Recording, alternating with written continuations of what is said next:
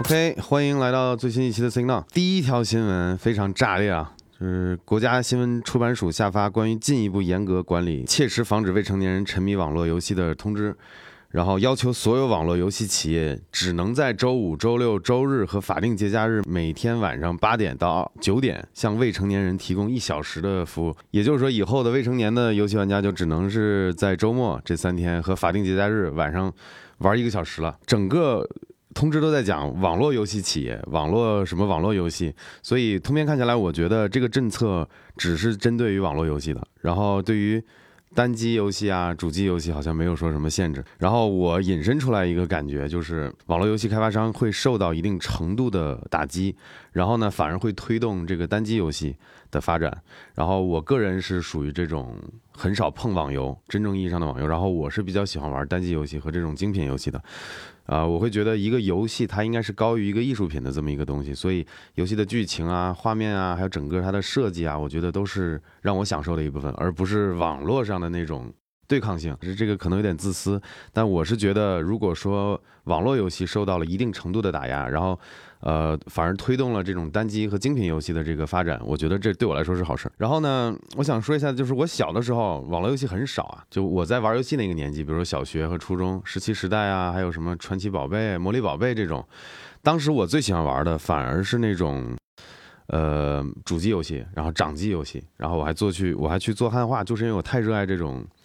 剧情向或者这种耐玩度特别高的这种精品的游戏，可以反复玩的，所以我那个时候我就网游玩的少。就比如说后来我们那个年代特别火的那个叫《魔兽世界》那个游戏，呃，我是好像是六十级的那个时候开始玩的，就别人升到六十级好像要一两周。然后就去做什么副本，什么打任务。我我最大的乐趣就是去去去杀小号。然后我是很喜欢在游戏世界里走走逛逛那种，不喜欢跟一帮人去瞎打瞎闹。我刚才说这么多，就是因为我特别喜欢这种主机游戏和单机游戏。这个政策下来，应该一定程度上是利好，呃，这些单机游戏和这个精品游戏的。嗯，就咱们举个例子，这几年你看暴雪，前段时间我跟一个圈里的游戏圈里的一个投资人朋友聊了几句，他都跟我讲。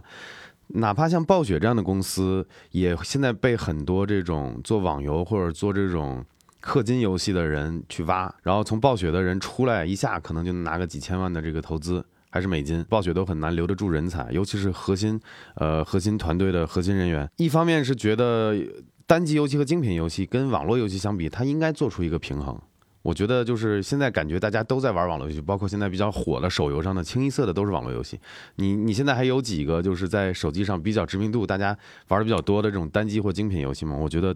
清一水的，什么王者荣耀，还有什么吃鸡这种。呃，不是说不好，我是觉得它应该有一个平衡，因为游戏玩家也有像我这样子的，比喜欢玩一些比较高水准制作的单机或者说这个精品游戏，而不是清一色的网游。然后还还看了一些网友的评论，就是说可能有人担心，呃，这个网络游戏公司收入会不会受到大幅的影响？然后我就做了一些调研，我发现我调查出几组数据啊，首先，嗯、未成年人玩家。其实没有大家想的这么多，因为这个数据不太好统计。因为所谓的未成年人，那你也算上那种两三岁、三四岁的小孩玩那种很益智的那种平板游戏，他也算玩家。然后也有那种十七八，就是年纪比较大了，所以它跨度还是挺大的。但是总体来说，我调查到的数据大概是未成年游戏玩家占整个游戏玩家里面的这个人口的大概是两成吧。但是对于游戏公司来讲，这一部分两成的这个未成年玩家的人这个人口，他们的付费还有他们的这个给游戏公司造成的这个营收不到整个业务的百分之五，反而是像我们这样的成年玩家，比如说这是二十五到三十五这个年龄层次的，才是玩游戏然后付费的这个主力军。然后呢，我们这样的玩家贡献了给游戏的这个营收占了这个九成以上。所以说，网络游戏的这个这次的这个通知，对这个网络公很多网络游戏和这个开发团队。呃，还有厂商带来的这个营收的影响，我认为是非常非常小的，几乎可以忽略不计的。所以综合来看呢，我觉得对游戏公司来讲，营收没有太大影响，反而是能够刺激一些游戏，就是开发团队转向这种制作精良的这种单机或者是主机游戏。我觉得对整个游戏行业来说是利好的，就是让很多呃厂商不再去迎合市场去做那种氪金，然后那种高回报率的这种垃圾网游。对，部分游戏真的是可以叫做垃圾网游。然后对玩家来说呢，网络游戏少一点这种年龄跨度太大的这种现象，就比如说我们可能三十多岁人，我们玩一把王者荣耀或者吃鸡，匹配到一堆小学生，避免一些这种年龄跨度太大的游戏人口的匹配，我觉得也是对玩家来说也是个好事儿。但是对未成年玩家来说呢，确实换我我也不爽。我小的时候也算是个，那我是玩游戏是很疯狂的，经常是。呃，在被窝里玩，然后就是掌机嘛，到处跑到哪儿都玩。因为我那个年代，在我十几岁的时候，赶上了两千年的那次那个电子游戏机禁令嘛，我们国家的。其实我也是，感觉是很很很愤慨的。我也能理解现在的未成年玩家看到这个这个通知防沉迷这个通知，肯定也会不爽。但是没办法，我觉得。呃，综合来看，减少这个成瘾性强的网络游戏的这个依赖程度，对未成年人玩家本身也确实是个好事儿。OK，那我们看下一条新闻。呃，字节跳动收购了 VR 创业公司 Pico。呃，未来字节跳动将会整合内容资源和技术能力，加强 VR 方面的投入。Pico 呢，他们已经在作为国产厂商，在 VR 这个领域已经是深耕了得有六七年了吧。然后他们在 VR 方面是舍得这个投入和布局的，我觉得这一点是值得肯定的。刚好最近我们有一期 VR 的视频要上线，这个 VR 我也是玩了十年的一个资深玩家，所以我来讲一讲这里面的关于产品的一些事儿。Pico 他们最新的产品 Pico Neo 三，从产品上来说啊，跟目前呃综合体验最好的 Oculus Quest 2相比，硬件方面算是勉强看齐了。他们的那个处理器用的也是那个魔改的八六五那个 XR 那个芯片，然后呢，从显示面板也是一样规格的分辨率。刷新也是能，现在也是支持九十赫兹刷新，然后未来也承诺能达到一百二十赫兹，然后这个基本上就跟 Oculus Two 当年就是发售的时候一样的。从硬件来说，我觉得基本上是一样了。但是软件问题呢，就是指的是比如说你哪些游戏可以上架它的商城，对吧？我们国家有一个文化的一个审核，对吧？很多游戏面临这个审核问题，那你其实永远你也做不到像 Oculus 商店一样有这么多量级和这种丰富的这种。这种 App 或者这种软件和游戏，还有一些增值增值服务吧，增值的一些功能，比如说手势识别。Oculus 这家公司，他们在 VR 这方面是有非常深的技术底子和这个技术储备的。然后再加上他们的开发理念很很前卫，他们会应用一些真的很前沿的一些技术。Pico 这家公司，他们即使是有六七年的深耕，在某些方面肯定还是比不上 Oculus 这样的这样的行业龙头的。所以你看，你综合这么考虑，硬件虽然说差不多了，但是软件还有一些增值功能啊，还有这种生态，比如说呃，Oculus 公司在布局这个 Horizon 这种社交生态，Pico 就估计短时间很难做到。它只能是说，还是像我之前说的，可能对硬件标准、对性价比，让大家先进入 VR 这个门槛。呃，降低大家进入 VR 这个领域的门槛，所以综合考虑呢，我觉得 Pico 的产品相比国内这些一众这种垃圾的 VR 产品肯定是最好的了，这个不用想。但是呢，跟快速度相比还差的有一些距离。那价格方面跟性价比最高的快速相比，差距虽然说不大，但是如果你考虑到我刚才说的那些因素，你再考虑到厂商的研发实力，还有对未来的这个功能的可期待性，对吧？那其实购买价格即使是一样。嗯，还是 Oculus Quest 2更香，这个是毋庸置疑的。所以结合刚才我说的这些来看呢，Quest 2目前依然是体验最好的 VR 一体机。这个发售已经快一年了，也许很快就有下一代出来了，下一代的硬件。Pico Neo 三谁会去买呢？我觉得可能有三种人啊，大概。第一种人呢，就是完全不懂 VR，他们的信息渠道比较比较窄，是国内这一块的，他们不知道，比如说有有这么一个 Oculus Quest 2，也不知道解锁了上网这个技能之后，也许能体验到很多很多东西。那这些人是信息差，他们完全不懂 VR，可能看到这种推广，觉得这个 Pico Neo 三是口碑好，可能就去买，这是一类人。那还有第二种人。就是比如说像我一样的，就知道目前这个国内外厂商存在技术上的差距，但是呢，依然会想要尝试支持国货和国内的团队，贡献一份自己的力量。比如说我，我可能就会大概率去考虑，呃，出于支持的角度去买一台体验一下。还有第三种人，因为 Quest Two 是 Facebook 家的。那用起来有网络门槛，对吧？实属无奈。他们是属于知道 Quest 2还有这个，比如说 Rift 的这种海外的机器，然后知道他们效果会更好，但是苦于不想折腾，或者说因为网络的这个门槛比较高，他懒得折腾，买一个这种国产还做的还算不错的来体验，这种人也是有的。就这三类人会去，可能会是 Pico 的这个公司的产品的潜在的受众。其实这个盘子也是挺大的。Pico 这家公司敢在 VR 在国内有这种技术储备，有这种深耕，我觉得这个是值得肯定的，因为这个盘这个。潜在的将来的这个市场还是存在的。那字节收购了 Pico，说明两个问题：第一，就是字节太有钱了，真的就是想布局多一点这种科技行业的板块的这些行业。呃，举个例子，就比如说我们作为一个个人，比如说王恒你，对吧？你现在多了一个亿，你是不是也恨不得投个几十个那种上百万的项目，对不对？你钱没地儿放嘛。这个这个很正常。那个字节就是处于现在这么一个情况。那第二个问题就说明，Pico 目前在国内算是技术储备最深入的。那既然有钱的大爷像这个像字节这样的大爷能看得上，就很说明问题。明显他们是国内做的最好的。所以说，结合这个新闻，我的解读是，Pico 已经是国内 VR 行业的这个领军企业了。反正我希望是尽快能够实现赶超，给一些国际的厂商，然后给尤其是给 Oculus 这家公司一些压力，让更多的人了解到 VR，推动 VR 行业的这个更加快速的发展。那这也是我作为一个 VR 十年的资深游戏玩家的一个 VR 玩家的一个期待。OK，下一条新闻，丁磊谈腾讯放弃独家音乐版权，希望是真心实意，并非阳奉阴违。这个事情来龙去脉大概是这样的啊，就是腾讯和网易呢在音音乐版权上的争夺已经有一段时间了，啊，两边都被这个网友和用户骂，因为都想做寡头嘛，做市场寡头。那双方对音乐市场这块肥肉都咬着不松口。那直到这个市场监管总局介入。明令禁止所谓的这个独家版权，腾讯呢这才松松口。那网易的丁总就表示，相关部门的决策非常振奋人心，因为截止到目前啊，腾讯的音乐业务要比网易大很多。所以呢，很多人就说说丁磊酸。我看到这些评论，我觉得挺欢乐的啊。就这个问题，我是这么看的：企业的发展呢，就是野蛮的，就是非常野蛮的。如果说没有相关的这个政策和规则的限制，那企业为了盈利，它就是没有底线的。那也许网易，比如说想跟腾讯公平竞争，但是你面对腾讯这种签独家协议的这种野蛮打法，你跟他怎么玩公平嘛？就好比就是拳击比赛，那一个人当着裁判的面儿，这个踢另一个人的踢裆，然后打后脑，对吧？那裁判也不说话，那被打的选手难道遵循这个规则只用拳头回击吗？那肯定要这个拳脚相加，对不对？然后呢，裁判就开始拉架了，被打的选手就说拉得好，给对方判个犯规。那这时候台下的观众说：“哇，你这好酸啊！”大家觉得问题出在哪儿？我个人觉得啊，就是两个选手其实作为他们在赛场上的两个选手本身都没有任何问题，因为他们的唯一的目标就是干掉对方，不择手段肯定是错的嘛。但是他们敢去不择手段，用一些野蛮的方式去尝试，反而说明是监管不力。所以我觉得这个问题的根源就出在不作为的裁判和只会看戏的观众。我觉得就是企业本身，它就是那个样子。那你所以这时候要有政策来约束它。那既然政策管不到，那其实是政策的问题。所以面对行业巨头呢，我们当然可以批判啊，我们甚至也可以去酸酸一些评论。但是企业的老板呢，还有企业的拥有者是不会因为你骂他无良，对吧？他资产就会受到影响的。那这些上市公司的老板呢，一个一个都是人精，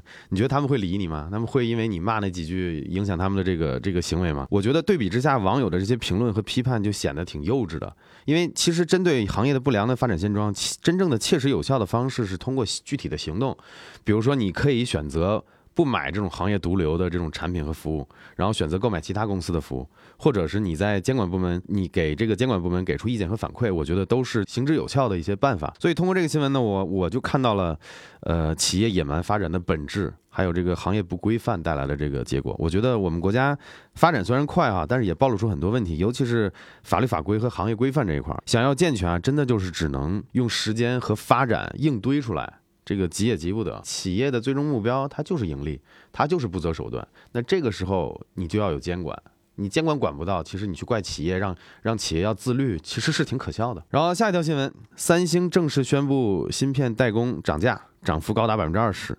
呃，这个新闻其实是这样的，三星不是第一个啊，就是早几个月前，今年七月份嘛，七月底台积电要涨价了，然后台积电抬过两次价，然后呢，在好像八月份的时候又要调。最后确定八月底的时候，台台积电就全线提提高了这个百分将近百分之二十的这个代工费。然后呢，三星作为一个万年老二，它也跟着就涨了，涨了也是高达百分之二十。其实现在不管是台积电还是三星，他们的这个大客户就是切切实实影响到我们的。比如说他们现在在代工的产品，比如说有八八八，还有八八八 Plus，还有个什么，还有那个 RTX 系列显卡也是也是台积电在代工，可能真的会影响到，不是可能，就一定会影响到我们。比如说现在我想买张三零九零卡。对吧？那价格是一定是下不来的了。就即使是没有这个溢价的情况，它的本身的代工代工成本就高了。接下来做好准备，大家可能接下来几年可能都会是这个情况，芯片短缺。台积电毋庸置疑嘛，已经是市场上最大的代工工厂了。呃，他们 Q 二的产值已经到一百三十三亿美元了，环比增长三点一，百分之三点一。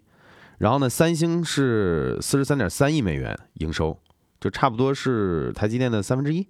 差不多，然后环比增长百分之五点五，能看得出来它的增长会快一点。我一直不理解，台积电涨了百分之二十的代工费，那刚好这不是你三星的，你别涨那么多呀，对不对？你可以涨少一点，你争争取一下这个市场份额。不过看数据来说的话，三星以目前为止它的市场份额增长还有它的这个环比增长都是要比台积电要快的，但是能不能？以差三三倍这个体量能不能追平？我觉得有点难。下个新闻，《帝国时代四》兄弟们，官方配置需求已经发布了，就是你用核显都能玩，但是你要想玩的爽呢，他可能建议你推荐的配置也不过是酷睿 i5 的 CPU、十六 G 内存和 GTX 970。那就说我们现在的机器，我有一张二零八零 i 的显卡，那是肯定可以玩，玩的很爽了，那是不用想了。我不知道能不能到四 K 六十。说到《帝国时代四》，我就要长篇大论了。首先，第一点，我我先说一下，我是帝国时代的老玩家。我第一希望帝国时代四不要跳票，因为老是出现这种游戏还有两个月发售的时候，哦又又又又跳票了，又又到明年去了。我我希望真的不要再跳票，十月二十八号我希望能玩到。第二呢，我想讲一下帝国时代的游戏背景。因为帝国时代算是 R T S 游戏嘛，即时战略游戏。最早的这个 R T S 游戏可以追溯到九八年的一个叫《上古战争艺术》，然后后来呢，可能国人知道的比较多的就是九二年发售的《沙丘二》，然后九四年呢就有《魔兽争霸》的第一代了，然后九五年就有《魔兽争霸二》和资料片了，然后九七年我记得就是《帝国时代一》，就是九七年发售的。然后九七年的《帝国时代》呢，那个时候因为已经有之前我刚才说过了，什么《沙丘》啊，《魔兽魔兽争霸》，然后九七年的《帝国时代》它是已经是一个集大成者了。它虽然说不是 R T S 游戏的这个鼻祖，但是呢，帝国时代把游戏的一些角度还有一些元素糅合在一起。九七年的帝国时代的一之后，没过几年，我们就等到了帝国时代二。然后帝国时代二也是整个帝国时代系列里面我最喜欢的一座，也是应该是口碑最好的一座。但是从帝国时代三开始，这个跨度就比较大了。二过了好久才发售了三，然后三的口碑和销量也都不行。同时在国内呢，其实也有很多优质的 RTS 作品，比如说呃，我记得《傲视三国》。是是两千年前后，是我们国家第一款登陆了 E 三展会的一个 RTS 游戏。然后后来也有一个游戏叫《自由与荣耀》，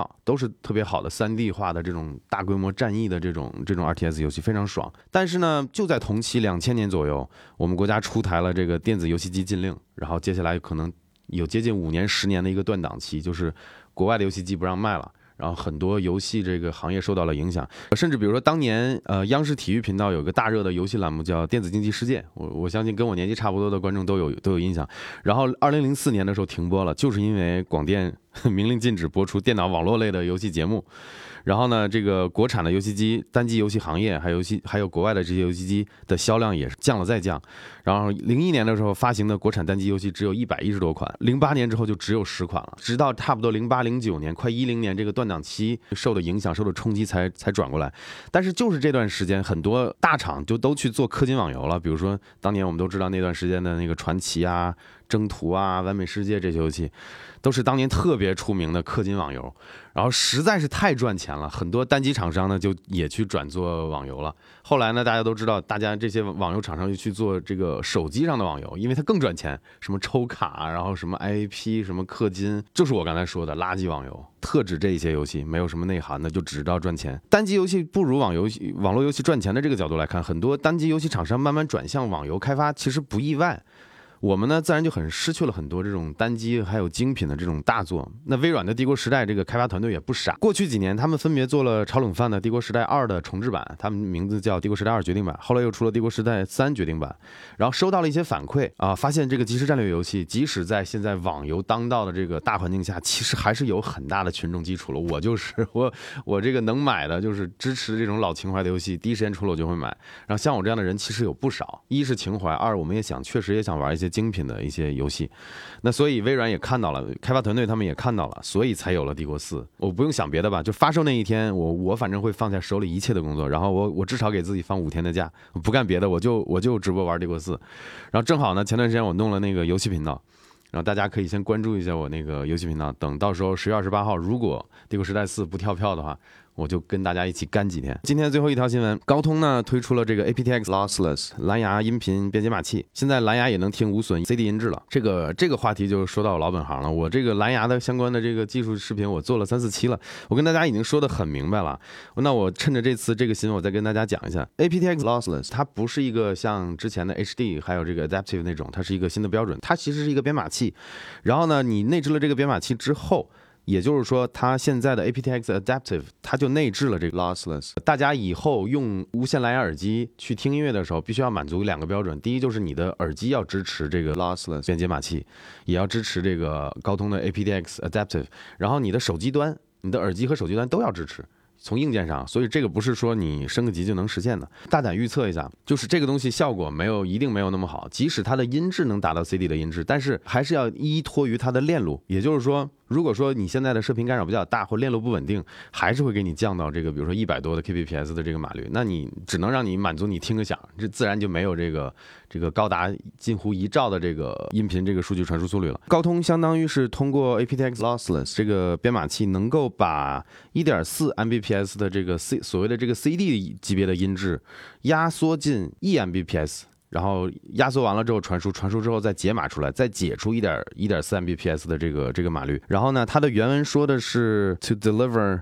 mathematically bit for bit exact audio reproduction，意思就是压缩前。比如说是一点四的这个码率的这个数据，然后呢，经过它压缩变成一兆一 Mbps 传输，再解出来还是一点四 Mbps 的码率，然后这个前面的一点四和后面的一点四是完全一样的。我觉得这是废话，把一个一百兆的一张图片压缩到比如说五十兆，你再解压缩出来，那肯定是 bit for bit 就完全一样的，这肯定的。所以我觉得它问题不在于它的压缩传输是不是无损，而是在于你的这个链路如果不稳。高通为什么出这个 lossless？就因为索尼嘛，索尼的那个 L deck 它能做到九百九十 kbps。然后就说媲美音 CD 音质，然后高通就坐不住了，出了这个这个 Snapdragon Sound 的这个 program，然后又要出这个所谓的这个 lossless 这个编解码器，然后呢就摆明了就是要干索尼，因为索尼是九百九，它刚好是一个这个 Mbps 带宽，所以呢。他们都存在一个问题，就是当这个链路不稳定的时候，你无线的东西毕竟是不能像有线那样这么稳定。你比如说你射频干扰比较大，然后或者说离得比较远，它就会这个链路的稳定性就会降低。这个功能就是 aptX Adaptive 这个标准里面的一个功能，就是如果你这个链路达不到我需求的这个链路，我就降低音质，我降低这个码率。看到这个新闻，大家不要过分激动，并不是说你真的用蓝牙耳机能听 CD 音质了，这是在极端的情况下，也也许你能。体验还不错，但是你要是真的想去听 CD，我还是那个态度，你用你用好一点的耳机，有线耳机比什么都强。其实你要玩音频的话，你要针对音质发烧的话，你都去听模拟，你都去听黑胶了，或者说听音质更好的方方式。CD 的音质并不是说最好，而是它在比较合理的情况下。呃，通过最大程度的去采样模拟信号做成的数字音频信号，所以这个才有压缩的基础。高通这么做是因为你看最近苹果也在搞更高这个质量的这个音频流的这个服务，就 Apple Music 嘛，不断的去发大招。亚马逊在音频这一块好像也是有一个什么优惠的一个政策，高通也是想通过这个自己再出一个这个 aptX lossless，然后呢再推出一个 Snapdragon Sound Program 来去占据这块市场。我觉得这个是可以理解的，但是我还是那个态度，无线耳机就别发烧了，音质越来越好，大家肯定是这是一个好事儿，但是没必要再去标榜什么无损啊，什么 CD 了，多数人听不出来，真的是发烧玩玩玩音频发烧的话，有专门发烧的玩法。OK，今天的新闻就差不多到这儿，然后最后再说两个事儿，第一呢就是，呃，我们以后 Signal 系列会做成 Podcast，的已经上线两期了，加上这期，然后大家可以通过视频下方的链接去订阅。然后现在在 Apple Podcast 和喜马拉雅都有，其他平台我们在考虑，好吧？希望就是有需求的朋友，比如说开车喜欢听 Podcast 的朋友，可以去关注一下。感谢一下本期的视频赞助商，就是我们自己的电商部门，我们自己的淘宝店，对吧？呃，我们最近有一些新品，有一个是我们后面的这个布景后面的这个动动板，还有个就是 Key 创的键盘，啊，我们都最近有比较大的优惠，大家想有需求的话，想支持一下我们的，可以去我们店看一下。如果大家想要支持我们，然后。呃，没有你适合你的商品，然后你也不听广播，你可以考虑一下买一下我们的会员，YouTube 的会员，然后我们会有会有会员的专属内容，然后会员的权益有很多，大家可以了解一下。OK，那本期 Signal 结束，感谢大家关注，我们下期 Signal 再见。